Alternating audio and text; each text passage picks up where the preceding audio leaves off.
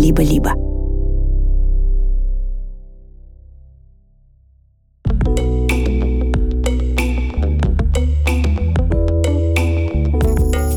Привет, друзья!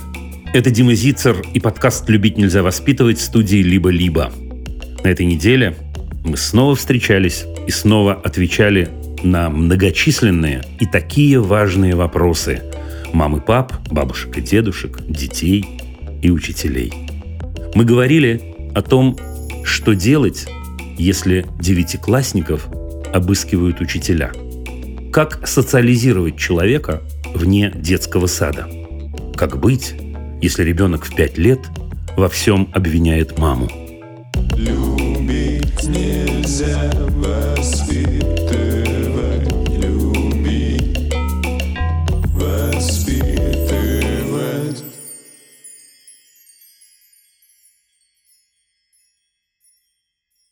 Пишет мне человек. Дима, здравствуйте. Ждем более развернутого ответа про «мы убийцы, мы подонки». Вы не оговорились, назвав так всех капслоком. Четыре капслока сделайте, Роман, русских. Ответьте, пожалуйста, привет из Саратова. Роман, никогда в жизни я не называл всех, как вы пишете, русских такими словами. А равно никогда в жизни не называл любые другие народы или любые большие группы людей такими словами. Если у вас есть, кроме фантазии, намек на какую-то цитату, то не поленитесь, э, процитируйте. Это перекликается с тем, что я говорю, с тем, что я собирался сказать. Перекликается на 100%. Вот такой диалог у меня состоялся в чате в YouTube несколько дней назад, и это навело меня на очень серьезные размышления. И в этом смысле, Роман, я вам благодарен, потому что вы продолжаете, приглашаете меня к тем же размышлениям. Пишет мне человек, дословно цитирую комментарий в YouTube. Разве это не очевидно, что страдающие, в скобках, находящиеся под обстрелами, раненые, мирные люди по обе стороны войны, заслуживают сочувствия и права на жизнь? И в Белгороде, и в Киеве, и в Газе, и в Израиле. Да, причинно-следственные связи разные, отношения разные, но разве не в это единственное нормальное отношение к войне и миру, что мирные люди – жертвы этой катастрофы? Вроде все верно, правда? И вам тоже, вы не подумайте, пожалуйста, уважаемый автор этого комментария, что я собираюсь вам пенять на что-то. Это вызвало у меня очень серьезные размышления. То, что пишет автор этого сообщения, вроде бы верно. Действительно верно. Действительно, ты ожидаешь сам от себя эмпатии по отношению ко всем людям, которые находятся с разных сторон. Все эти люди заслуживают сочувствия, цитирую, и права на жизнь. Я должен сказать вам, что я пришел к следующим выводам. Все верно. Все верно, если мы смотрим со стороны. Но изнутри почувствовать это, то, о чем вы говорите, просто невозможно. Вот так и получается, что верно, но неверно. Но вот давайте подумаем вместе. Требовать от жертв агрессора сочувствия к жертвам с его агрессора стороны, включая мирных, на мой взгляд, это агрессивная, бесчеловечное и безнравственное деяние. Именно требовать. Услышьте это, чтобы потом не переиначивать мои слова. Именно такими деяниями, именно такими требованиями сейчас чаще всего и занимаются так называемые защитники самых-самых разных-разных стран, территорий и так далее. Что интересно, у этих защитников, которые говорят, ну вот, э, так сказать, э, вы должны жалеть всех со всех сторон. Причем говорят еще раз, они это чаще всего не мне, говорят они это чаще всего, например, людям из Украины. Так вот, у этих защитников вы не найдете в их социальных сетях постов на эту тему. Постов, говорящих об их позиции. Потому что цель их, на мой взгляд, в другом.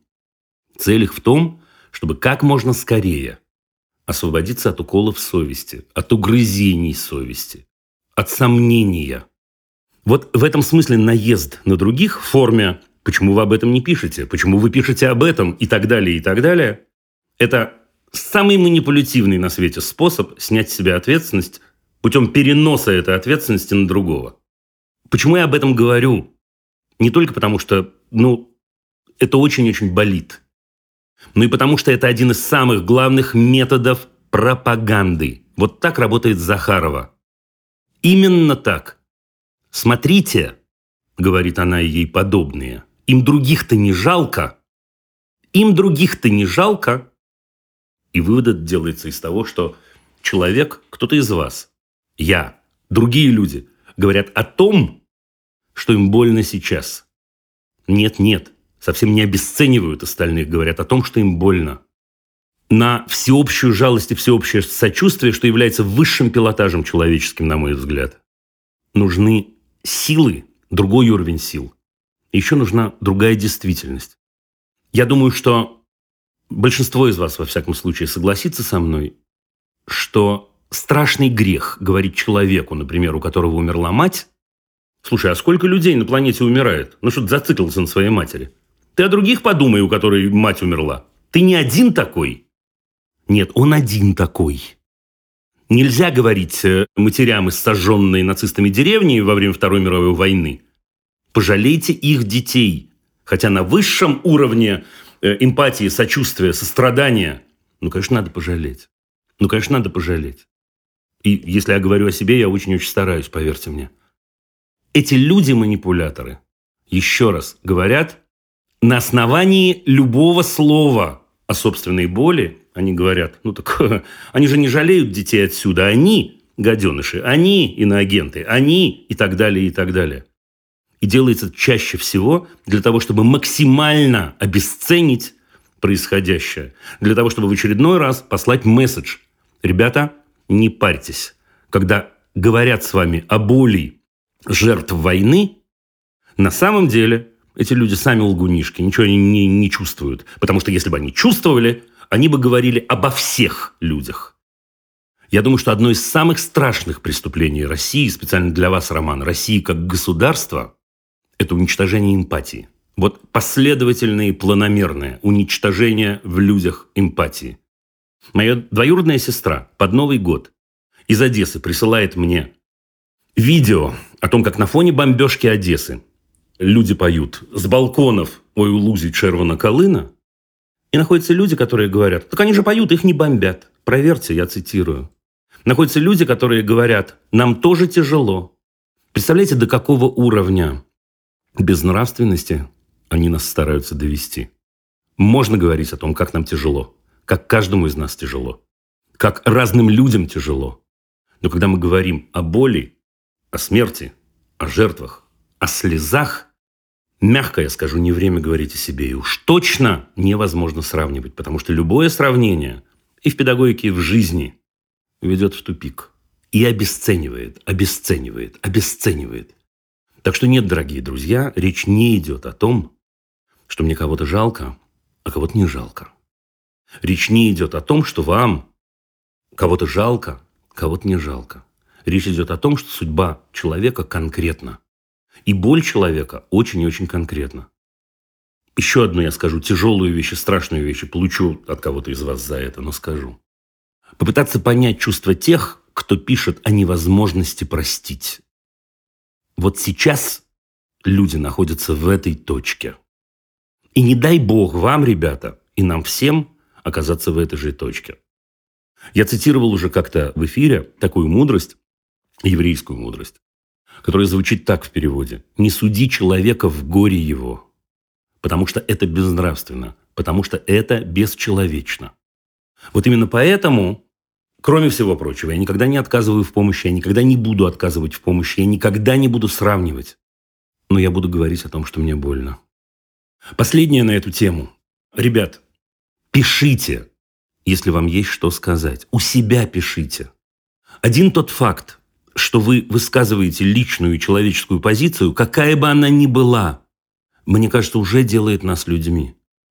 Мне кажется, уже освобождает нас от э, ужасов и страхов и манипулирования нами, как прививка в определенном смысле.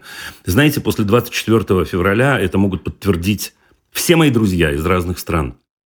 Когда меня спрашивали о том, чем, на мой взгляд, можно помочь, я говорил много-много чего – но я всегда добавлял, пишите у себя, вне зависимости от того, кто это прочтет. Пишите для того, чтобы сказать, нас много тех, кто думает так. Для того, чтобы кому-то, кто боится писать и иногда боится даже читать, рассказать о том, что происходит. Я думаю, что это очень правильная позиция. Я думаю, что это очень честная позиция. Ребята, не давайте собой манипулировать. Ну, давайте как переходик. Я расскажу вам о том, что у нас есть новый партнер, который помогает нам сделать так, чтобы эта программа была, и для того, чтобы люди замечательные, которые этой программой занимаются, могли продолжать ею заниматься. Партнер наш вот о чем. Вы точно знаете, что поступление в университет всегда очень нервный процесс и для родителей, и для детей, правда же? Особенно если речь идет о зарубежном вузе. Еще хуже, когда опасения, что не поступишь, забываются. Ну вот что делать, если ребенок не поступил? На этот вопрос мы отвечаем вместе с тем самым нашим новым партнером Crimson Education, который помогает выпускникам из СНГ поступать в лучшие вузы США, Великобритании, в том числе Лигу Плюща и Оксбридж. Эксперты Crimson Education рекомендуют не паниковать, успокоиться и осознать, что поступление за границей и поступление в вуз, например, в России – это совершенно разные вещи. Закладывать на подготовку стоит несколько лет, а не год, как мы привыкли думать. В большинстве случаев на консультациях Crimson выясняется, что у будущего студента бывает недостаточно хорошо подготовлено портфолио, например. Часто некоторые думают, что нужно только учиться на пятерке, но мало кто уделяет внимание развитию лидерства, личных проектов, а это очень важно для западных университетов, вы, наверное, об этом слышали и знаете. Даже если не получилось поступить с первого раза, можно взять пропуск года, gap year, так называемый. И за этот год человек может найти первую работу, стажировку по будущей профессии, вообще понять, чего он ищет. Можно пересдать экзамены на более высокий балл. Это актуально и для английского, и для других предметов. Можно формировать то самое портфолио. Приемная комиссия смотрит на достижения за последние 4 года. За еще один год подготовки можно создать больше дополнительных проектов. В принципе, это и есть вложение – в то самое будущее поступление. Если человек вдруг не поступил, боится не поступить или только думает о зарубежном образовании, запишитесь на первую бесплатную консультацию в Crimson Education, на которой специалисты ответят на вопросы и подскажут, как совместить увлечение ребенка с тем, что хотят видеть приемные комиссии. До консультации скажите промокод ZICER, все как обычно, чтобы получить скидку 5% на полное сопровождение по поступлению – все подробности, как всегда, внизу по ссылке в описании эфира. Я благодарю наших новых партнеров, вообще очень-очень благодарю наших партнеров, всех, с кем мы сотрудничаем, потому что действительно вы помогаете сделать эту программу постоянной. Сегодня это Crimson Education. Ну а еще живьем мы можем увидеться в самых разных местах планеты. Например, 9 февраля в Вильнюсе. И еще раз я отвечаю на вопрос всех педагогов со всего мира. Дима, когда же будет педагогический семинар? Вот педагогический семинар будет 23-24 февраля в Батуме. Хватит, на самом деле, разговаривать. Всю информацию вы найдете по ссылке в описании эфира. Вы найдете там ссылки на все семинары, информацию, билеты, все что угодно. Любить нельзя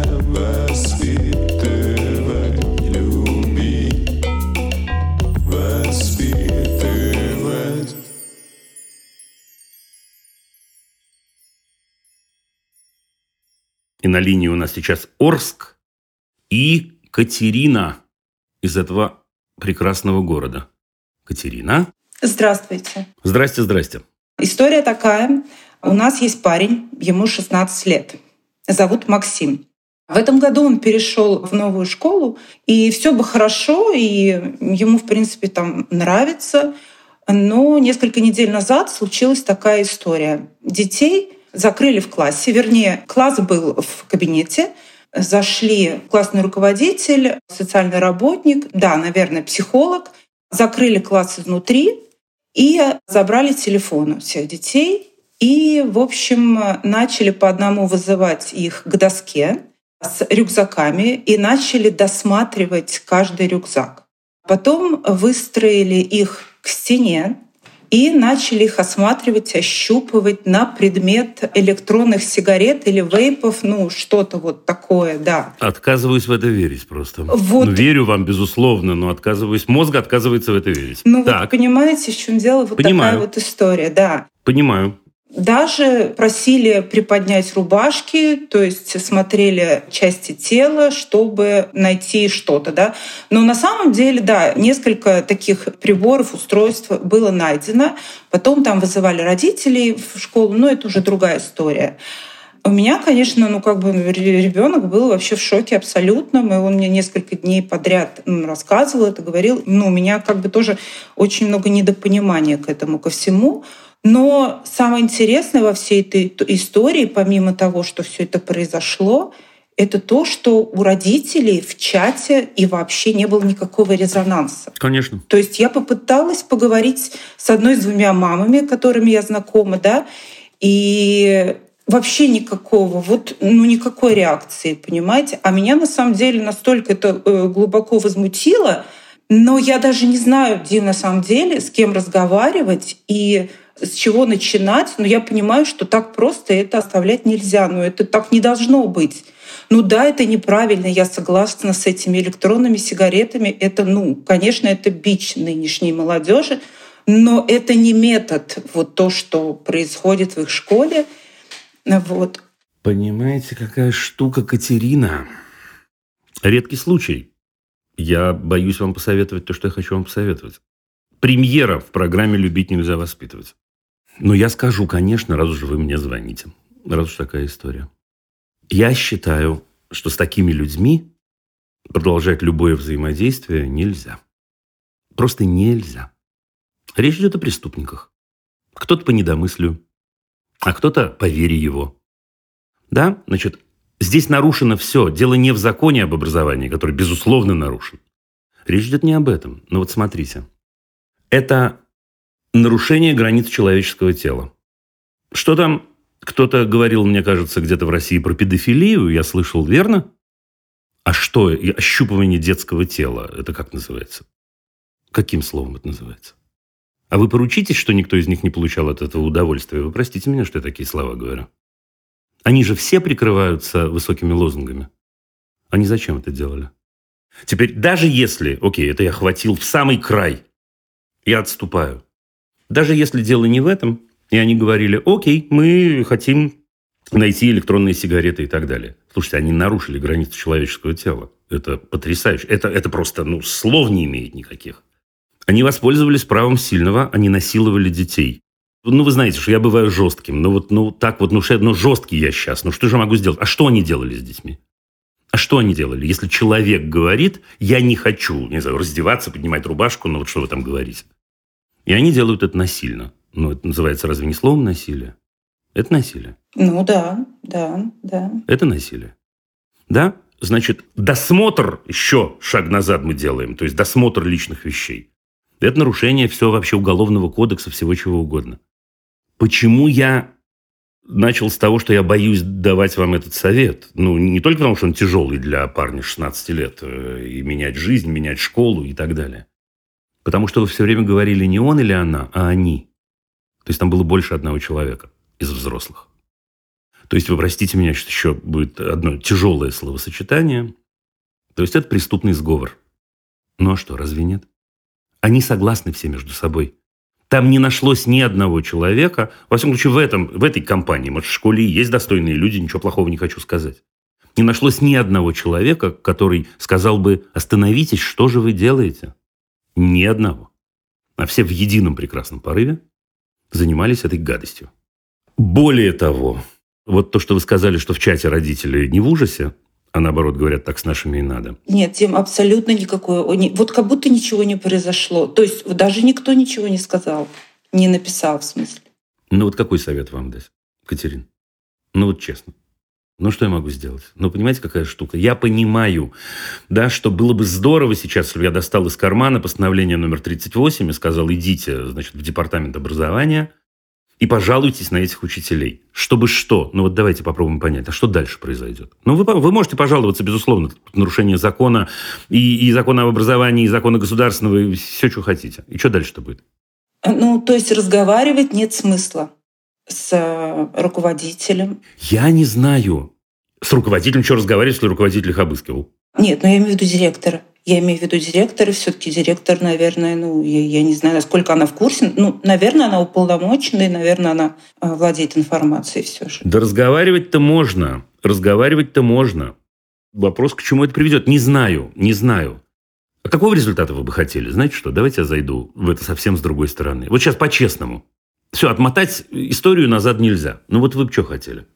Я бы хотела, чтобы их манипуляции, вернее, то, что они хотят, да, то есть э, пресечь всякое использование этих электронных сигарет, но оно как-то по-другому, наверное, проводилось. То есть это должна быть какая-то, может быть, ну, разговоры с детьми, еще что-то, ну, точно не, не той методикой, которой они пытаются это все и искоренить. Катерин, ну вот предположим, я не очень в это верю, но предположим, директор или департамент образования даже города Орска скажут вам, боже мой, какой ужас, мы больше так не будем. А как они вернут честь человеческую этим детям. Ну, что сделано, то сделано, да. Отлично. Отлично, да. Единственное, что отлично, в кавычках, конечно. Да, единственное, о чем можно говорить, что они будут на коленях вымаливать прощение. Ну, не на коленях это я хватил, ну просто, да, но об этом же речи нет, этого же точно не будет. Ну, возможно, что не будет новых претендентов, Дим, с новыми детьми, и которые как бы нанесут им тоже какую-то психологическую травму. Катерина, ну подождите секунду, ну подождите. Ну да, да, я еще раз, я меньше на свете, мне хочется разрушить сейчас э, какую-то стройную систему, в которой учится ваш сын. Но представим себе жуткое. У вас на работе. Вас, извините за выражение, облапали. При этом облапали, сказав, не-не-не-не, это вообще не харасмент. Катерин, это не сексуальное приставание. У меня ручка пропала. Залезли вот везде, где, так сказать, можно залезть. Ручка не нашлась. Пожаловался кто-то, даже не вы, я не знаю, директору, организации он пришел, сказал, нет, ну это не метод. Мы так больше не будем. Вы остаетесь на работе? Ну, понятно, да. Мне кажется, вот если я действительно... Остановите меня, потому что я, еще раз, вы милейшая, прекраснейшая, я очень-очень не хочу вас мучить, честно. Но мне кажется, это действительно как с жертвой насилия. Замечательный 16-летний Максим, хотелось бы мне, чтобы он понял, что взрослые его могут защитить. Взрослые – это мама. И это та ситуация, когда я боюсь, что защита, это сказать, ни одной секунды мы не останемся с этими свиньями. Ну, поняла вас. Извините меня.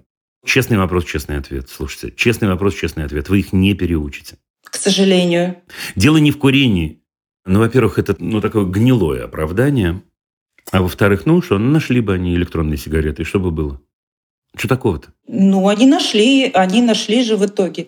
И что? Вызвали родителей в школу, провели профилактическую беседу. Все. Все? Все. Все. Профилактическую беседу они хотели провести. Ну, проведите, кто им мешает провести профилактическую беседу для всего э, девятого класса. Пусть проведут. Пожалуйста. Не в этом дело. Это просто возможность в любую секунду унизить человека, просто потому, что он находится от тебя в той или иной зависимости. Поняла вас. Сил вам, удачи и, в общем, верности себе. Вот так. Дим, вам спасибо. Я надеюсь, до связи. Максиму привет. На самом деле, да, но пасаран. Пока. Спасибо, спасибо, Дим. Пока. Любить нельзя воспитывать, любить, воспитывать.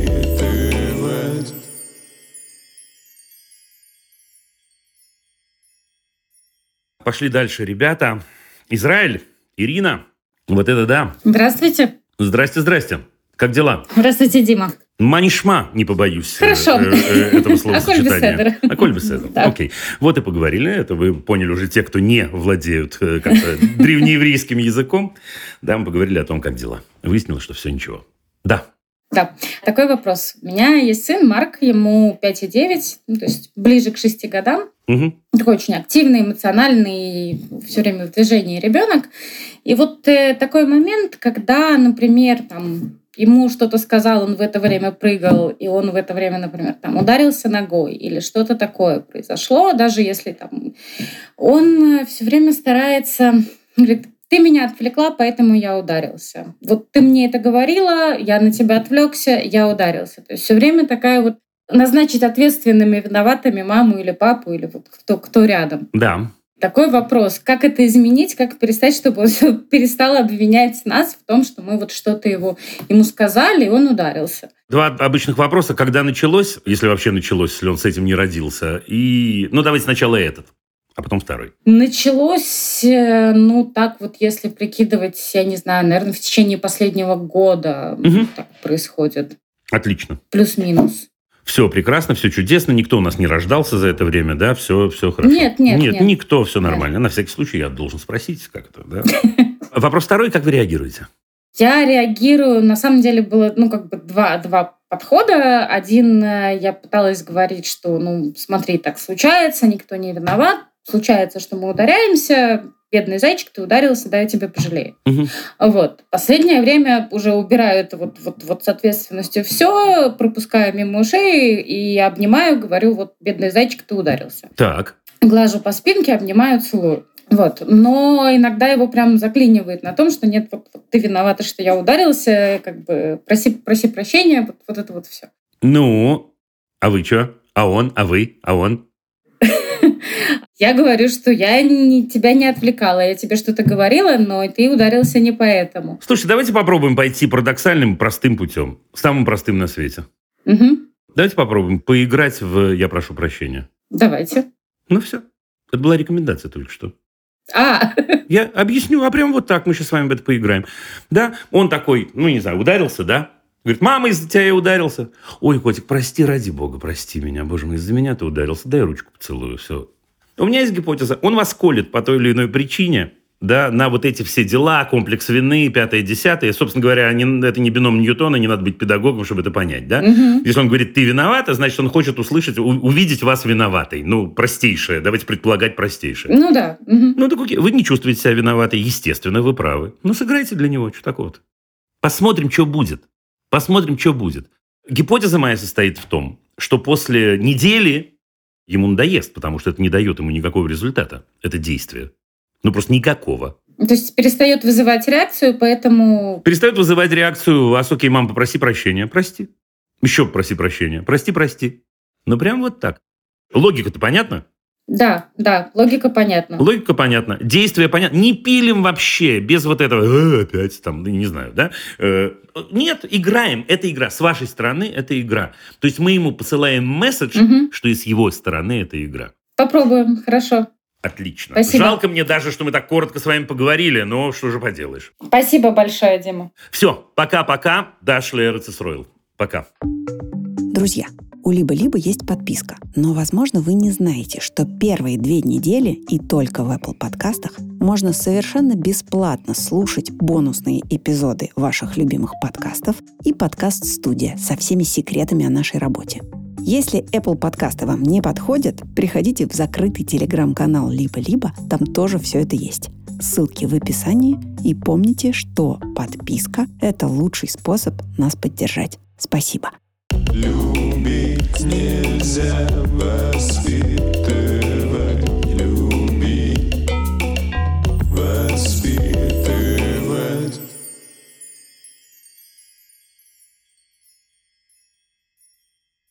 Здравствуйте, Оксана. Здравствуйте. У меня есть вопрос по поводу моего сына. А Моему сыну 8 лет, и зовут его Виктор. А Мы переехали в Данию через месяц после того, как началась война. Ну, как-то мы обживались, э, нашли себе жилье, я работаю, дети ходят в школу, занимаются, им очень нравится датская школа, не украинская. Прям датская, чисто датская, датский язык, вся, вся вот эта история. Да, чисто датская, но э, датская школа пошла навстречу. У них э, есть в школе украинский класс, где дети отдельно чисто украинские занимаются датским, Но они ходят и в датские классы. То есть у моего сына есть э, класс одногодок датских детей, в котором он занимается и учит с ними тоже, что они. Интересно. Математика, датский, ну и какие у них есть предметы. Да. Но помимо школы он ничем не занимается и никуда не ходит. И я очень волнуюсь по этому поводу, потому что ну, нет не совсем никаких хобби у него. В Украине он занимался футболом. Ну, это было непродолжительное время, но он уже ходил, ему нравилось, он играл. Э, Когда мы переехали, мы нашли ему такое место, где он тоже мог бы заниматься футболом. Но это, конечно, были только лишь датские дети. Э, Все датчане, украинцев или русскоязычных, других э, украиноязычных детей там не было. Поначалу ему нравилось, он ходил, там голы забивал, все мне рассказывал, мам, я там 3-2 забил, наша команда выиграла, поиграла. Э, Но постепенно у него началось сопротивление именно в момент сборов. Ой, я не хочу, я не пойду, нога болит. Ой, да я лучше с друзьями поиграю, все на батуте прыгают, я на батут хочу. И как-то все больше и больше и больше этого стало. Ну, ну невозможно уговорить. Ну просто, ну вот полтора часа Ну, уговариваем. невозможно и невозможно, но мы же с вами гуманисты. Ну, невозможно, все, не уговариваем. Невозможно все. Поговорили, не хочешь ты на футбол ходить? Нет, я не хочу. Ну, решили, он теперь не ходит. Но я ему предлагаю другие какие-то занятия. Там гандбол, волейбол, ну все, что там могу я придумать. Не хочу, не хочу, не хочу, ничего не хочу. Говорю, чего ж ты хочешь-то, сын мой любимый? Я ж тебя очень люблю и хочу, чтобы тебе было классно. А он мне говорит, в Украину хочу. Ну, да. После этого как бы таких разговоров мы не поднимали. Ну, вот он кроме школы ничем не занимается. Я не знаю, с какой стороны к нему подойти и нужно ли вообще к нему подходить. Э, Шикарный это вопрос, вообще на миллион долларов шикарный вопрос, Оксана. А что значит, он ничем не занимается? Он приходит из школы, и что? Очень любит в интернете засиживаться. Интернеты. Так. Да, играет с другом, они играют онлайн, друг одноклассник из Украины, они созваниваются по телеграмму, играют в игры, это может продолжаться бесконечно, он может... За... Еще. Все, еще. Батут я слышал. Ну, батут, да, был батут, сейчас нет батута. Так, еще. Ходим с ним в бассейн каждые вторые выходные. С удовольствием? Да, нравится бассейн, но вот заниматься плаванием не хочет, предлагала. Надо.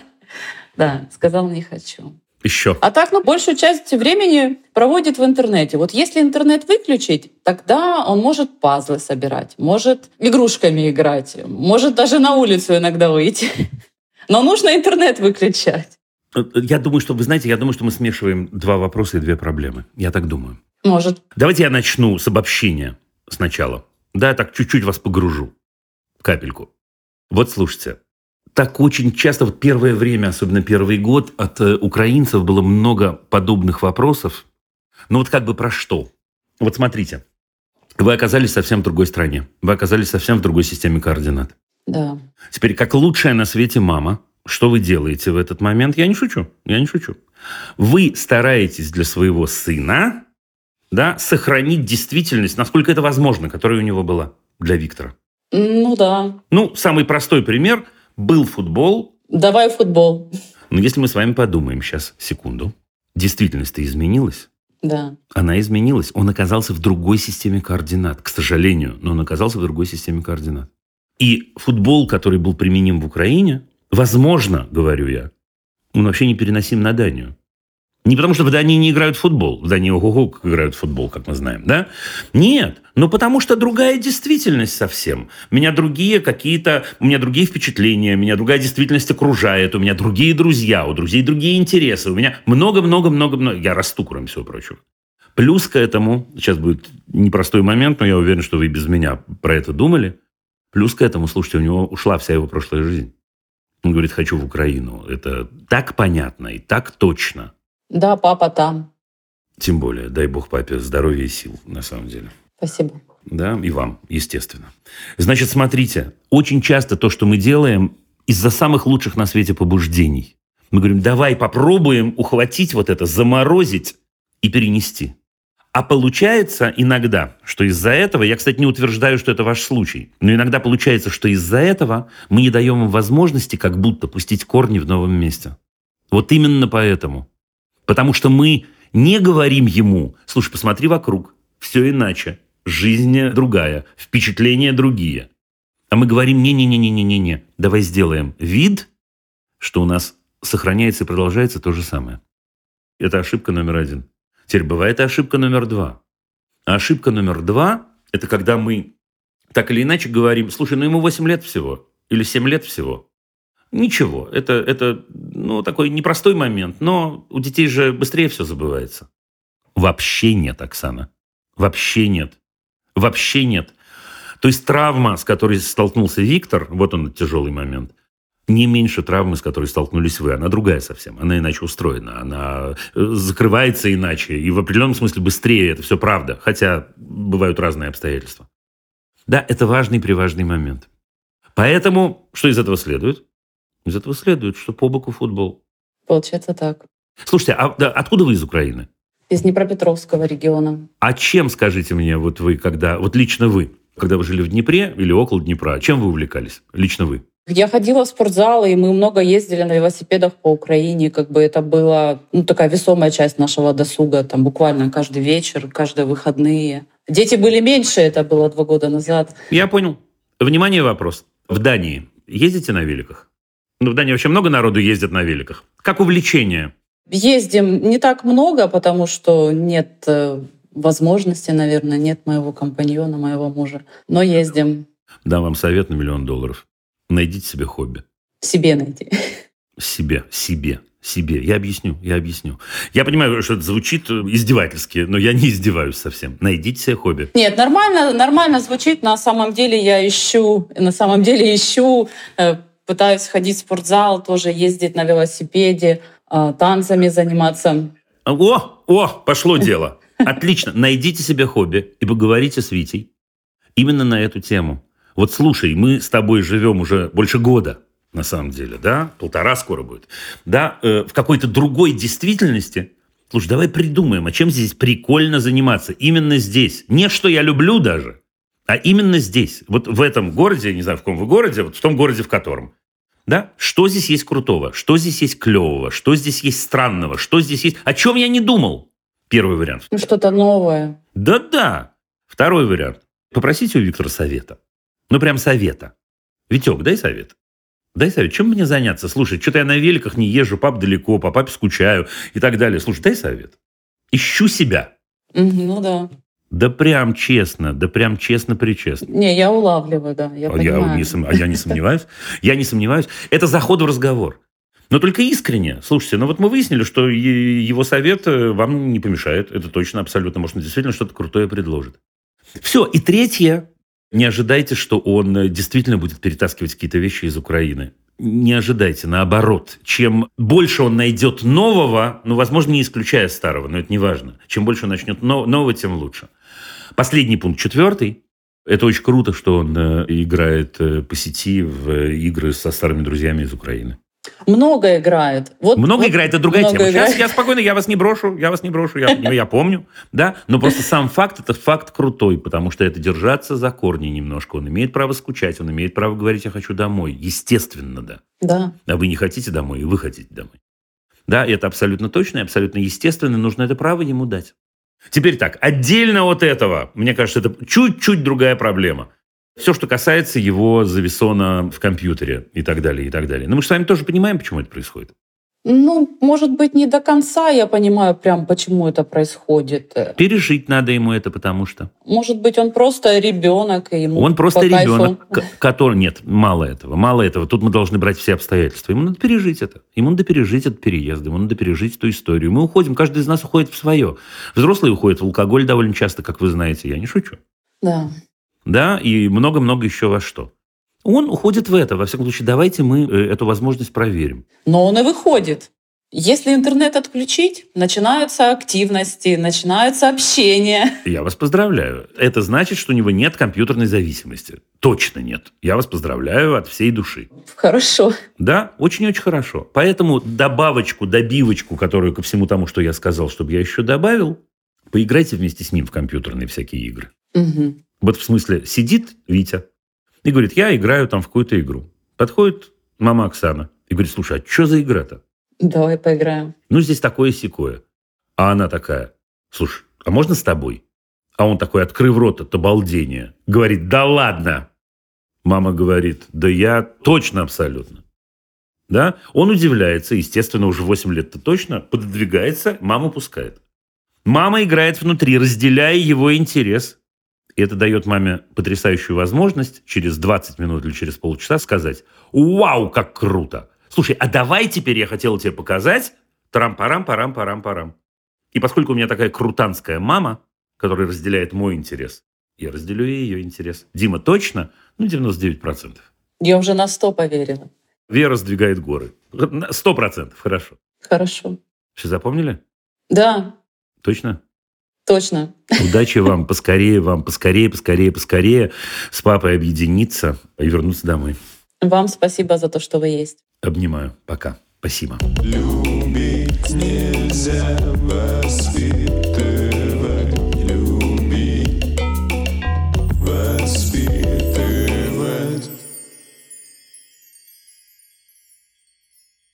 Ну что, давайте у меня Алексей и Анна из Москвы. Привет-привет. Дима, здравствуйте. Здравствуйте. Здравствуйте, Дима. Здрасте. Спасибо вам большое за ваш труд. Спасибо вам. Он для нас бесценен, и мы прям на вас, честно сказать, подсели. Подсели. Но не преувеличивайте тоже, скажу вам так. Да, иногда противоядие тоже нужно брать. Хорошо, ребят, я с вами.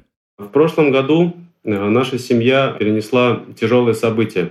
После двух месяцев комы вследствие менингита мы потеряли своего младшего сына Германа. Ему на тот момент почти исполнилось пять лет, и он, ну, получается, не дожил до них две недели. Ой, ребят, слушайте, подождите, сделаем паузу. В первую очередь мои соболезнования, безусловно. О, тяжелейшая история, безусловно. Не буду даже ничего говорить, но просто так, это тот случай, когда надо взять паузу. Я понимаю. Давайте.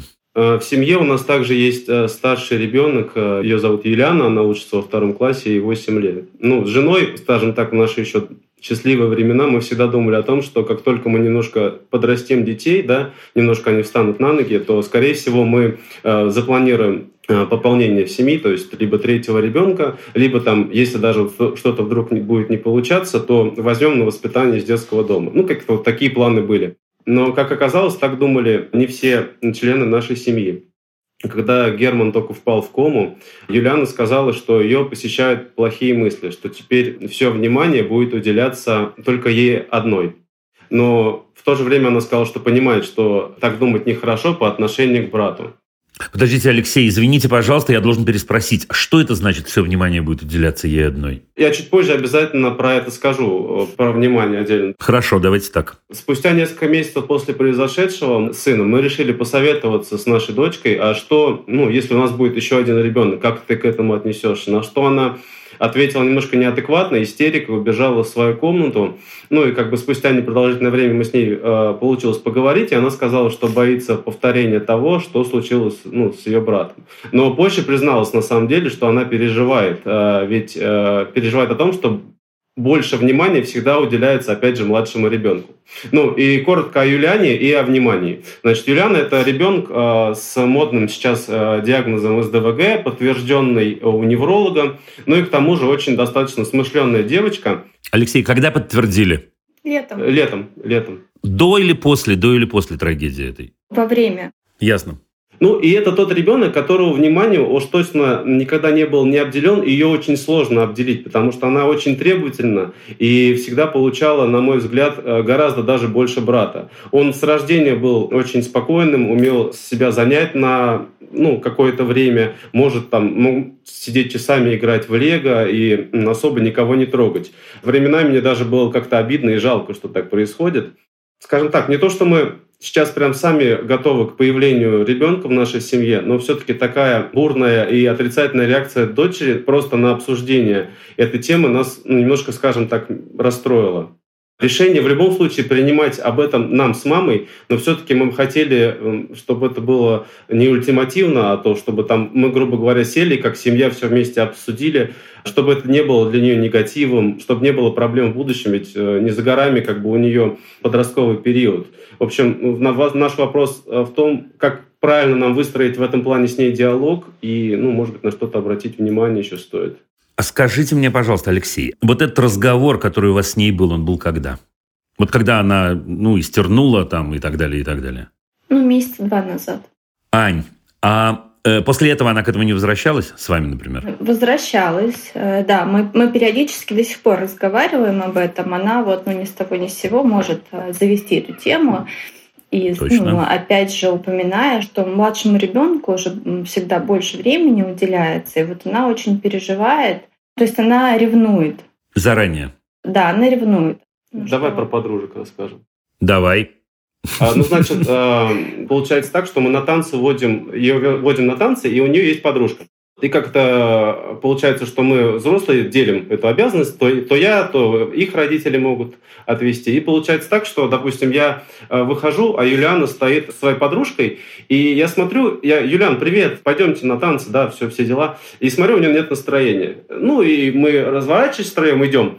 И Софа, э, ну, подружка, грубо говоря, она начинает спрашивать нас, э, у ме- меня, как у меня дела, и, и рассказывать, как э, дела у нее в школе. При этом Юлиана может идти сзади и потом мне, я смотрю, что поворачиваюсь, я смотрю, что она насупилась, расстроилась, и потом она мне высказывает, почему ты с ней так разговаривал, а, сам, а со мной нет. И, а ведь я говорю, я же с тобой пытался наладить контакт, как бы э, сказать тебе, ну, как у тебя дела, то есть узнать. В общем, она очень ревниво относится. И когда она увидела, что... Естественно что у меня есть э, телефон этой девочки, то получается, что ну, мы же созванивались для того, чтобы вот скооперироваться, и она очень удивилась. Вот. А еще был такой момент недавно, вот мне Аня вчера рассказывала, что она, когда э, мы заказывали подарки всем детям к Новому году, к Новому году, ну, соответственно, близких, знакомых, друзей, она сказала, зачем ты вообще заказываешь подарки, тем более такие хорошие. То есть она да, вот почему, ты, плане... почему ты другим детям покупаешь такие классные подарки? Я говорю, ну, говорю, дорогая, ну тебе же тоже дарят подарки родители этих детей, ну, наши друзья, родственники. Я говорю, а тебе что, разве плохие дарят подарки? Тебе же не ерунду какую-то дарят. Почему мы тем детям должны дарить плохие подарки? Ну, она как бы вроде бы поняла, но тем не менее спустя какое-то время опять это все повторяла. И вот, ну, то есть ко всем абсолютно она относится вот с такой вот с ревностью, что ей кажется, что другим дают больше, чем ей. Да. Хотя, хотя на самом деле, вот, наверное, все, все что она может только пожелать, мы стараемся для нее сделать. Ребят, я уверен, я уверен, но дело же не в этом, как вы понимаете, дело в ее восприятии. Я абсолютно в вас уверен. Поэтому нам нужна ваша помощь. Слушайте, у меня э, есть один вопрос, ну такой, я, ничего не поделаешь, я не могу без него обойтись. Э, после того, как э, произошло это несчастье ужасное, у нее была какая-то терапия? Психотерапия, я имею в виду. Мы ходили к психологу детскому, но первую встречу она сказала, что мы проведем без ребенка. Угу. Мы объяснили ситуацию, рассказали о поведении Юлианы, о нашем с ней общении на эти темы, на что психолог, э, ну, после всех наших рассказов сделал заключение, что у вас э, абсолютно грамотный, умный ребенок, и, ну, понятно, что переживания какие-то есть, там, ну, от этого никуда не денешься, но что в целом ситуация э, вполне себе, ну, нормальная для той ситуации, в которой мы находимся. Вот, то есть э, психолог не нашла поводов для того, чтобы мы обращались за терапией. А я скажу, я скажу, что я думаю, я совершенно не это имел в виду, может, я плохо выразился. Смотрите, я и не думаю, что что-то ненормальное происходит с Юлианой. Но я думаю вот что. Я думаю, что Юлиана пережила очень глубокую травму. Это факт. Да, мы точно с этим согласны. Так или иначе, она находится внутри этой травмы до сих пор, так же, как и вы. Извините, что я об этом говорю, но это так устроено. То, что Юлиана намного младше, ей 8, да, там, я не знаю, и она э, ведет себя как ребенок, и слава богу, не означает, что она освободилась от этого, что она вышла оттуда.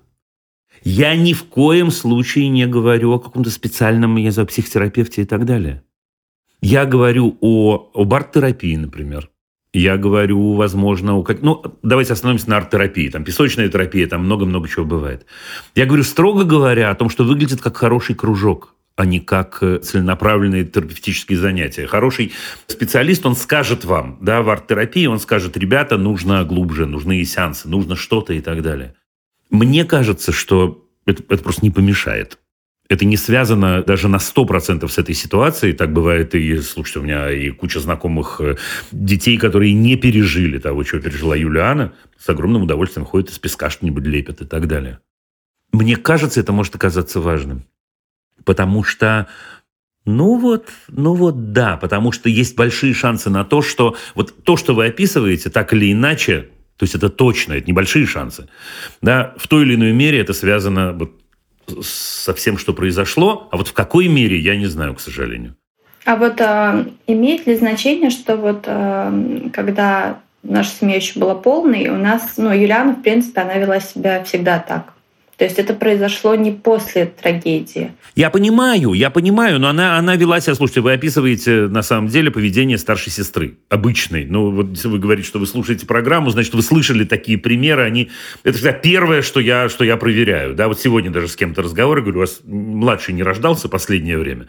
Да, понятное дело, потому что был, я был один, а тут я должен делиться. Я должен делить. Ничего не поделаешь. Абсолютно точно. Конечно, да. Конечно, да. Но в первую очередь мне кажется, что вне зависимости от того, что я скажу дальше, а я расскажу, что я скажу дальше скоро, да, мне кажется, было бы круто дать ей возможность, ну вот, я не знаю, порисовать, полепить со специалистом все-таки. Не для того, чтобы что-то с ней делать. Да, я надеюсь, вы слышите меня верно. Угу. Для того, чтобы дать ей возможность что-то выразить, что-то воплотить, что-то порисовать. Может сказать какое-то слово, а может и не говорить. Ну вот, ну беды не будет точно, ну вот честное слово. Да, творчество она у нас любит, она будет с удовольствием этим заниматься. Найдите, вы точно найдете, вы точно найдете. Здесь много-много самого разного, только ищите хорошо, чтобы... Есть момент с усидчивостью, но если со специалистом я думаю, это будет лучше, чем а при чем момент, А при чем момент с усидчивостью? Разные совершенно есть истории. Ну, если у него СДВГ, какая усидчивость. Хотя разные СДВГ бывает. Да, ну, можно и ходить, можно и рисовать, можно и ногами рисовать, можно э, в краски залезать. И, ну, есть много-много чего. Нет-нет, вы не думаете, что это такая работа, человек сидит и кистью водит, значит, по мольберту. Нет, абсолютно нет. Теперь, что касается сути, вне зависимости от этого фона. Я абсолютно с вами согласен, прям по-взрослому согласен, что это ваше решение вас вдвоем. Угу. Это не противоречит всему тому, что я всегда говорю. Это ваше решение в первую очередь. Это решение родителей, мужчины и женщины, мамы с папой, тем более в той ситуации, в которой они оказались. Вот это важно-приважно. Это абсолютно не значит, что Юлиану не надо брать в расчет. Вообще. Но мне кажется, что это решение ваше. И в этом смысле не стоит им делиться с ней, потому что, может быть, от этого хорошо, а может быть, от этого плохо. А потом, может быть, от этого вы сами меня спрашивали, вы сами хотели, я сама... Ну, сами понимаете, я не буду это размазюкивать. Да? Первое. Второе. Вот когда вы примете решение, когда и если, или если и когда, точнее, да, вы примете решение, Юляне нужно его сообщить как ваше решение. А вот дальше, когда мы сообщаем об этом решении – нужно говорить о том, как будет устроена наша жизнь. И как она хотела бы, чтобы эта жизнь была устроена. И как она хотела бы, чтобы мы ей помогали. И в чем мы видим ее роль. Сейчас я про это тоже еще поговорю немножко. Но вот от этой точки, не от предыдущей, от этой точки. Да, э, Юляша, дорогая, любимая наша прекрасная, будет так. А вот теперь сделаем твою жизнь лучшей на свете. Да? Да, понимаю. Это важно, приважно. Она, не, ну, она и не должна в 8 лет, никакой ребенок не должен справляться с такими решениями совсем-совсем. Теперь, что касается последнего, Правда же, вы помните, а если не помните, я вам сейчас про это скажу, как мы готовим старшенького к появлению младшенького. Кивните, я в любом случае расскажу, не переживайте. Да, Прям кивайте, как будто да, понимаем, давайте. Да, да, отлично. О том, как мы будем выбирать что-то для него. Мы, да, да, да, да, да, да. И в этом смысле его жизнь зависит от тебя. И его становление во многом зависит от тебя. Не-не-не, ты не должен, ты можешь. Это возможность, это не обязанность. Но это что-то потрясающее. Это что-то потрясающее, когда ты можешь сформировать вот всю систему координат, начиная действительно от э, цвета ползуночков, да, и заканчивая первой книжкой, которому человеку прочтут. Потому что ты советуешь именно эту книжку прочесть. Потому что тебе кажется, что эта книжка на него хорошо повлияет. И тут, ну тоже давайте мы объясним, я думаю, что вы это понимаете, но на всякий случай произнесу. Да, в этот момент она боится потерять значимость. А вы ей эту значимость даете, вы говорите, наоборот, подруга, у тебя повышается значимость. И это не манипуляция, повышается, реально повышается. У тебя не было прямой ответственности за раз, два, три, четыре, пять. У тебя есть прямая ответственность. Да, вот с самого-самого-самого начала, с первой секунды. Если ты хочешь ее взять. Так что вот примерно вот так. Да, давайте проверим, насколько, насколько я внятен вообще, насколько все понятно. Да, да. спасибо. Очень, очень все понятно. Не, понятно, правда. Точно-точно? Я, мы же не, не зря да, слушаем ваши выпуски, и, в принципе, мы понимаем структуру выстраивания отношения. Ребят, Спасибо вам большущее. Мне кажется, что... Вы такие молодцы, кстати, что вы именно на эту тему звоните. Вам не передать. А я вот честное слово вам даю. Потому что могло бы быть много разных других тем. Спасибо вам. Спасибо большое. Пока, друзья. До свидания. До свидания. Удачи вам, всего хорошего, самого замечательного. Любить нельзя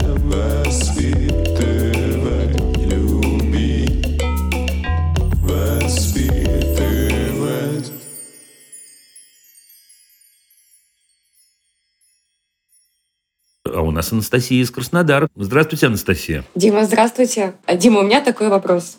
У меня есть дочь, ее зовут Полина, и Полине сейчас 13 лет. И недавно мы с ней э, разговаривали, и э, она говорит, мам, ты знаешь, у меня появляются какие-то увлечения, но потом так же быстро к ним пропадает интерес. А вот мне хотелось бы, чтобы эти, Я увле- не больна? да? мои Мама, увлечения да, задерживались в моей жизни подольше. И больше всего э, это ее беспокоило в определенной ситуации, в определенном контексте. Они с подругой пишут книгу. Они придумали э, очень интересный сюжет. Это целый мир, в котором есть своя мифология, и, в общем, развивают эту историю. И Полина говорит, вот я знаю, что моя очередь писать главу, но я понимаю, что я нахожу миллион дел, вот только бы этого не делать. А книгу закончить очень хочется. Зачем? Потому что у нее есть далеко идущие планы в этом отношении. Ну, все равно скажите, зачем? В общем, она хочет стать писательницей и хочет в этом направлении Ну, развиваться. пожалуйста. И а, вопрос в чем? Как э, человеку 13 лет помочь поддерживать интерес к тому, что действительно важно? Либо в этом возрасте это э, абсолютно нормально, пробовать все новое, переходить от одного к другому. Вот нужно ли вмешательство, если нет, если есть запрос? Вот так. Слушайте, что-то здесь не так. Давайте-ка еще раз запрос сформулируем. Вот не про книгу, а про все остальное. Потому что книга... Ну, я про книгу тоже готов. Ну, давайте. Запрос какой?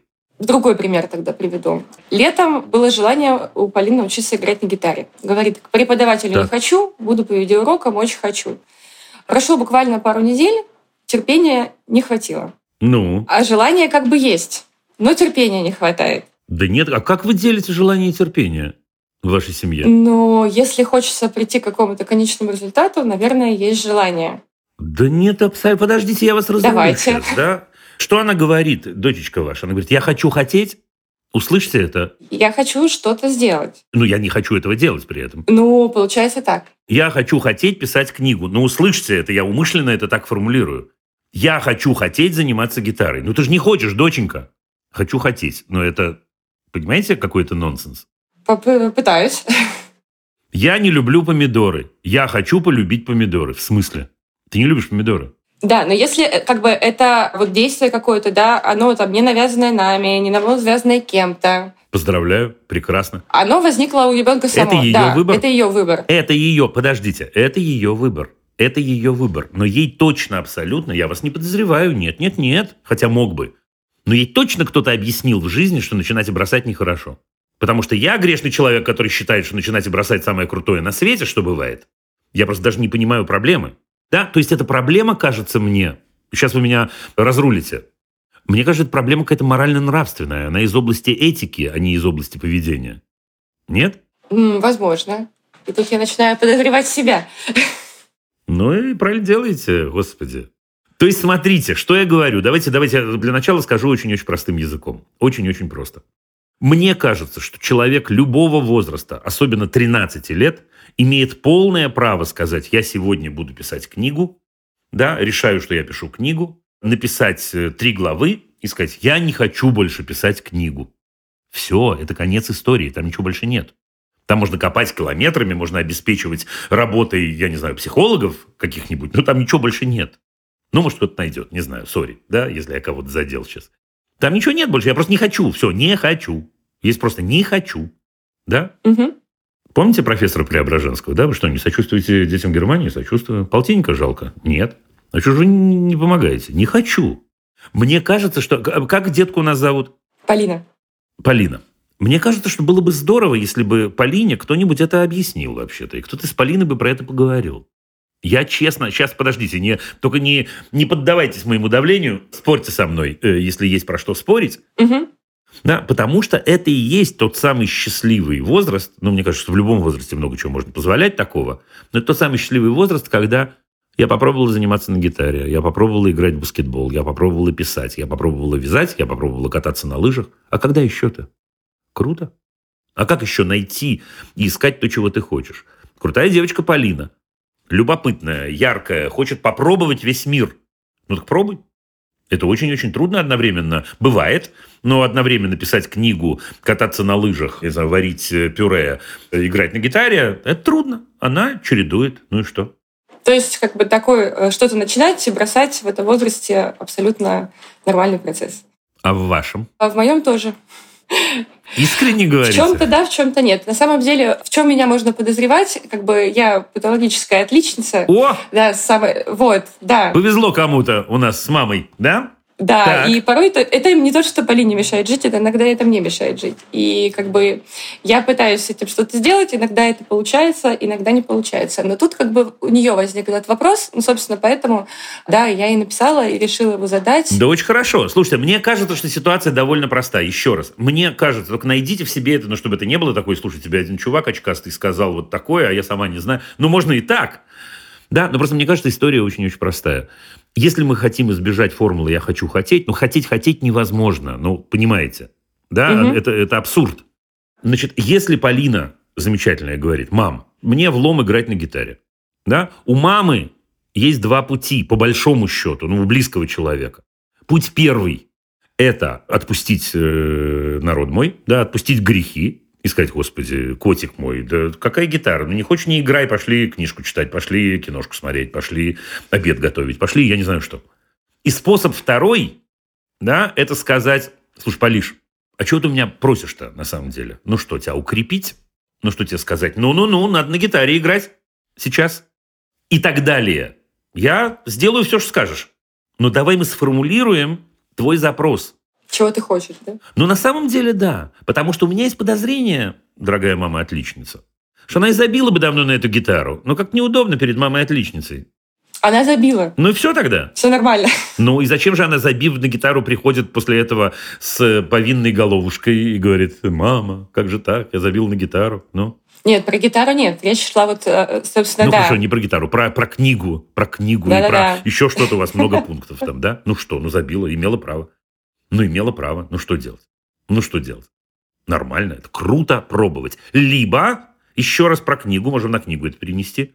Замечательная мама Анастасия говорит, ну какой помощи ты хочешь? Хочешь, я каждый день буду, не знаю, будить тебя на час раньше, или э, ровно в 5 часов вечера говорить, значит, Марина, напоминаю тебя, Полиш, вот сейчас у тебя ближайшие полчаса пишем книгу. Могу так. Могу танец танцевать вокруг тебя в это время, эти полчаса, если тебя это как-то укрепит. Могу чаю тебе налить. Ну, давай поймем. Но главный месседж, мне кажется, ну, правда, мне кажется, ну, не хочешь, не делай. Если в этот момент ты не подставляешь других людей, есть очень понятная граница для меня, во всяком случае. Да, когда на самом деле лучше бы все-таки не бросать. Да, в тот момент, когда другие люди попадают от тебя в зависимость. Теперь, если это твой выбор, твое дело, твое хобби, которое ты попробовал, хочу пробую, не хочу, не пробую, чего пристали все ко мне, и все. Это я от лица Полины сейчас говорю. Понятно. Спасибо. На самом деле вынесла несколько важных мыслей. Спасибо. Ну и отлично. С Богом. Пока-пока. Удачи. Пока. Любить нельзя воспитывать, любить, воспитывать.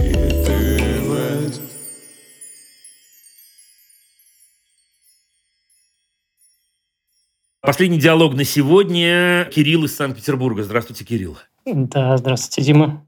Моя история, она была такая. Сын, пять лет, Коля, замечательный, обожаю. Такая ситуация, мы с ним играем, как-то там проводим время, балуемся, там, ну, он такой энергичный, там, любим музыку послушать, там, попрыгать под нее.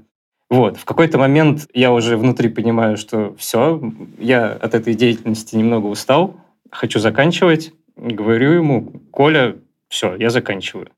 А у него, похоже, там локомотив разогнался, и он уже вот это вот, что я все, он как будто бы не слышит. И начинает как-то, ну, я не знаю, может быть, я слишком резко это делаю. Ухожу там условно на кухню, завариваю там себе кофе, сажусь там, кушаю.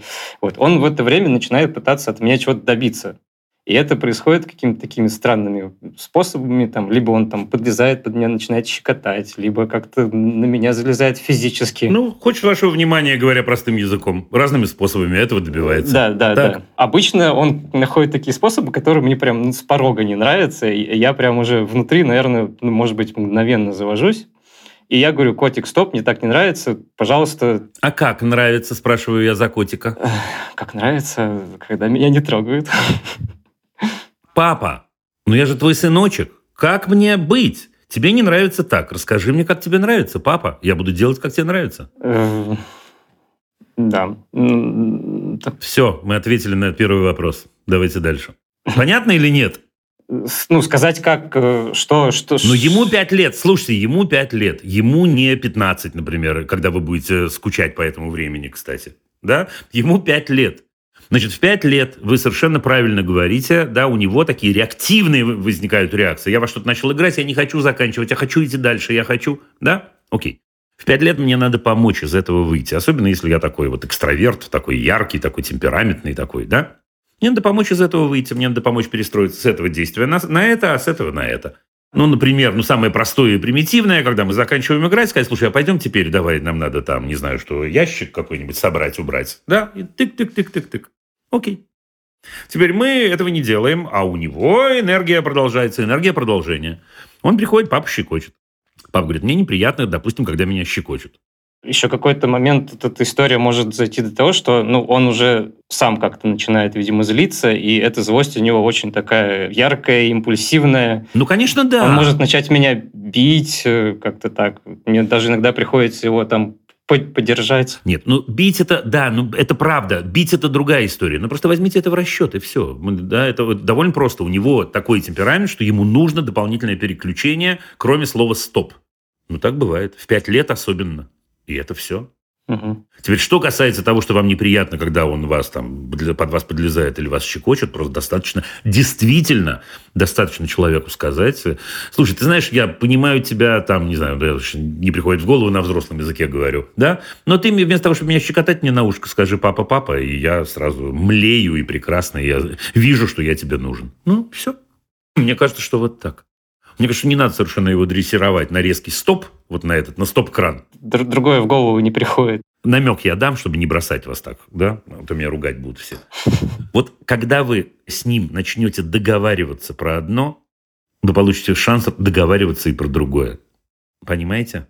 Сейчас у нас из первой части нашего разговора следует, что, окей, кто решает, когда заканчивается игра? Ну да, папа. Кто решает, чем заканчивается игра? Кто решает, что мы делаем после игры, и так далее, и так далее, и так далее. Кстати, да, вы мне подсветили сейчас, э, были такие, как бы, наверное, вспышки просветления, когда я с ним договаривался, ну вот, мне пора заканчивать, давай мы с тобой придумаем, чем, чем, чем наша игра сейчас закончится, да. Отлично, да? Теперь все в ситуации, когда это происходит так, что делать человеку пяти лет? Ну, конечно, злиться. А что ему делать-то? Не по его, хоть что-то по его. Может быть вообще на этом свете? Поэтому мое, так сказать, предсказание потянете одно, потянется и второе. Угу. Все, прощаюсь я с вами. Все, спасибо большое, Дим. Да? Пока. Спасибо вам большое. Если вдруг не сработает, возвращайтесь, честно. Спасибо. Любить нельзя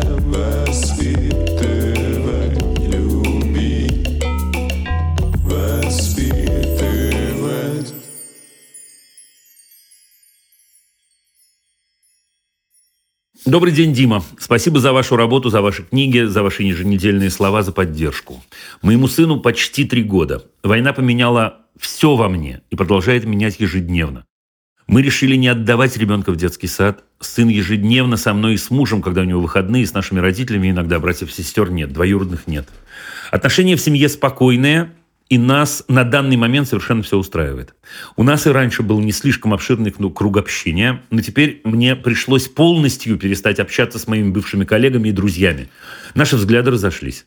Я думаю, вы понимаете, о чем я. Не хочу вдаваться в детали. О, да, понимаю. Это оказался мощный удар для меня, что люди, которые мне нравились, говорят такие вещи, которые внутри у меня все выжигают. Я не готова была к тому, что у меня такие близкие – и даже если общаемся на отвлеченные темы, все равно у меня внутри дыра. Новых друзей найти трудно, особенно теперь. Да я и не стремлюсь к общению, если честно. С ребенком играем постоянно, читаем, играем в ассоциации, обсуждаю с ним эмоции свои, его, он во всем мне помогает. Но получается, что мой ребенок не имеет постоянного круга общения среди сверстников. Кого встретим на площадке, с тем поиграем, а друзей нет. Я боюсь, что он не проживет важные этапы, обиды, конфликты, отстаивания границ и так далее. И когда он пойдет в школу, все это навалится на него. Еще подумывала, что если все так и будет продолжаться, придется прибегнуть к семейному обучению.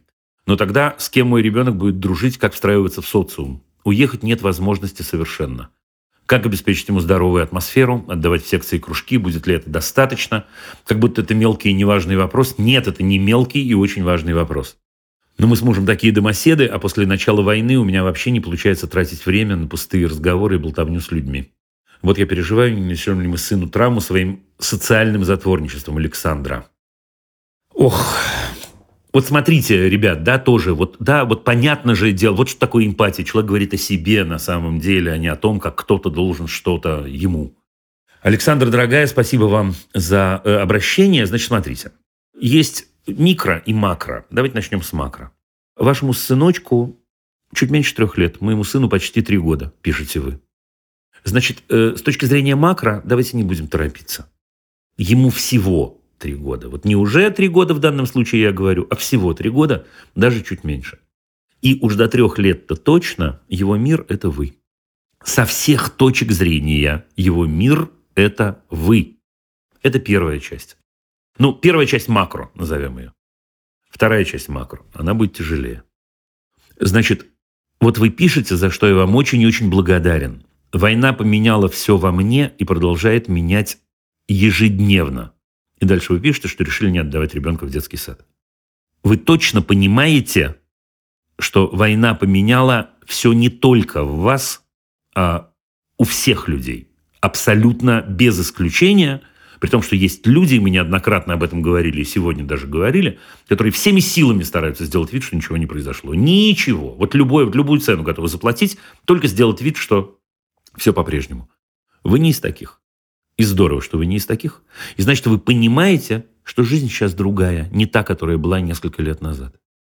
И к этой жизни нужно относиться именно так. Мы живем в той системе координат, в которой мы живем. И в этой системе координат вы приняли решение не ходить в детский сад. Это правильное решение. Я не сказал бы этого несколько лет назад. А сейчас говорю, потому что это сознательный ваш акт. В этой системе координат, вероятно, контактов у него будет намного меньше, чем было бы в детском саду. Но еще раз, простите за тройную тавтологию, система координат изменилась. Что ж поделаешь? У него будет меньше контактов, чем было бы, если бы не было войны, если бы он был в детском саду. У него меньше случайных друзей. Новых друзей найти трудно. У него меньше случайных друзей, да. Теперь главный вопрос. Вот мы разобрались с тем, что, на мой взгляд, вы поступаете абсолютно правильно. Дима, может ли это навредить? На мой взгляд, категорически нет. Категорически. Потому что мы учимся и строить отношения, и дружить не количественно, а качественно, в первую очередь. Это правда, тренировка – дело хорошее. Это правда, если я завязываю технические отношения с пятью людьми, я лучше учусь строить технические отношения, чем если я завязываю их с двумя. Но главное – это качественная история. Это как мы общаемся дома, в первую очередь, когда мы говорим про три года. Мама с папой, папа со мной, я с мамой, мама со мной. Ну, в общем, вот это вот все. Это и есть модель. Это и есть семейная культура. Первое. Второе. Я понял, что вы потеряли большое-большое количество близких. Большое количество из-за друзей, из-за своей, насколько я понимаю, антивоенной позиции. Понимаю, очень-очень это уважаю. Но вы знаете, я скажу вам такую странную вещь, вот странную-пристранную, это то, что я про себя заметил в последние два года. Э, меня Бог миловал, среди моих близких друзей не оказалось никого, с кем бы мы обнаружили себя по разные стороны баррикад. Но какие-то приятели, так или иначе, да. Но вы знаете, так же, как уходят, так и приходят. У меня удивительным образом, для меня это удивительно, в мои годы, в последние два года, завязались отношения с новыми для меня людьми, отношения, которые я могу назвать вполне дружескими. Это такой совет для вас, вы об этом не спрашиваете, но я просто хотел бы ну, поделиться с вами, может, чем-то своим. Есть, могут оказаться возле вас люди, внезапно, которых вы не знали или о которых вы так не думали, которые думают похоже на вас. И вам будет приятно с ними попить чаю у вас дома или, или у них дома вместе. Да? Следующий момент. Что отдавать в секции кружки? Да не отдавать в секции кружки, подождите. Во-первых, сейчас он еще в том прекрасном возрасте, когда еще раз, там третий или четвертый раз я это говорю, все, что происходит, происходит дома, здесь и сейчас, вот с этой мамой и с этим папой. А дальше? Дальше посмотрите. Дальше, если действительно будет ярко выраженный какой-то интерес, и вы найдете что-то очень-очень крутанское и здоровское и прекрасное, ну так он пойдет туда. Достаточно ли этого? Ну, конечно, да. Где мерило этого достаточно, недостаточно? Александр, вы же точно знаете истории людей, которые учились, не знаю, в огромном классе, и их засовывали в разные студии и кружки, они выросли, ну, буки-буками. Вот и ничего нельзя с этим поделать. И вы точно знаете людей, которые устроены абсолютно иначе, которые, может, на домашнем обучении, а при этом чудесно строят взаимодействие. Не грузитесь на эту тему, не, не мучьте себя. Это не просто неважно, это восьмисортно неважно. Это какая-то дальняя-дальняя-дальняя история. Я абсолютно уверен, что для вашего замечательного сыночка вот то, как вы строите его жизнь сейчас и свою жизнь сейчас, сейчас он не до конца это понимает, но со временем это будет замечательный пример замечательных, очень честных, очень порядочных родителей. Вот когда растешь в такой семье, ты сам становишься порядочным. Вот у тебя нет других вариантов. Да, чуть меньше друзей, чуть меньше знакомых. Нет категорически никаких проблем с этим не бывает и не будет. Я желаю вам удачи. Пока. Ну вот и все. Вопросы можно присылать через Google форму в описании выпуска. Это был подкаст «Любить нельзя воспитывать». Над выпуском работали редакторка Саша Малинина, продюсерка Рита Берденникова, звукорежиссер Сергей Христолюбов, композитор Дима Нидборн.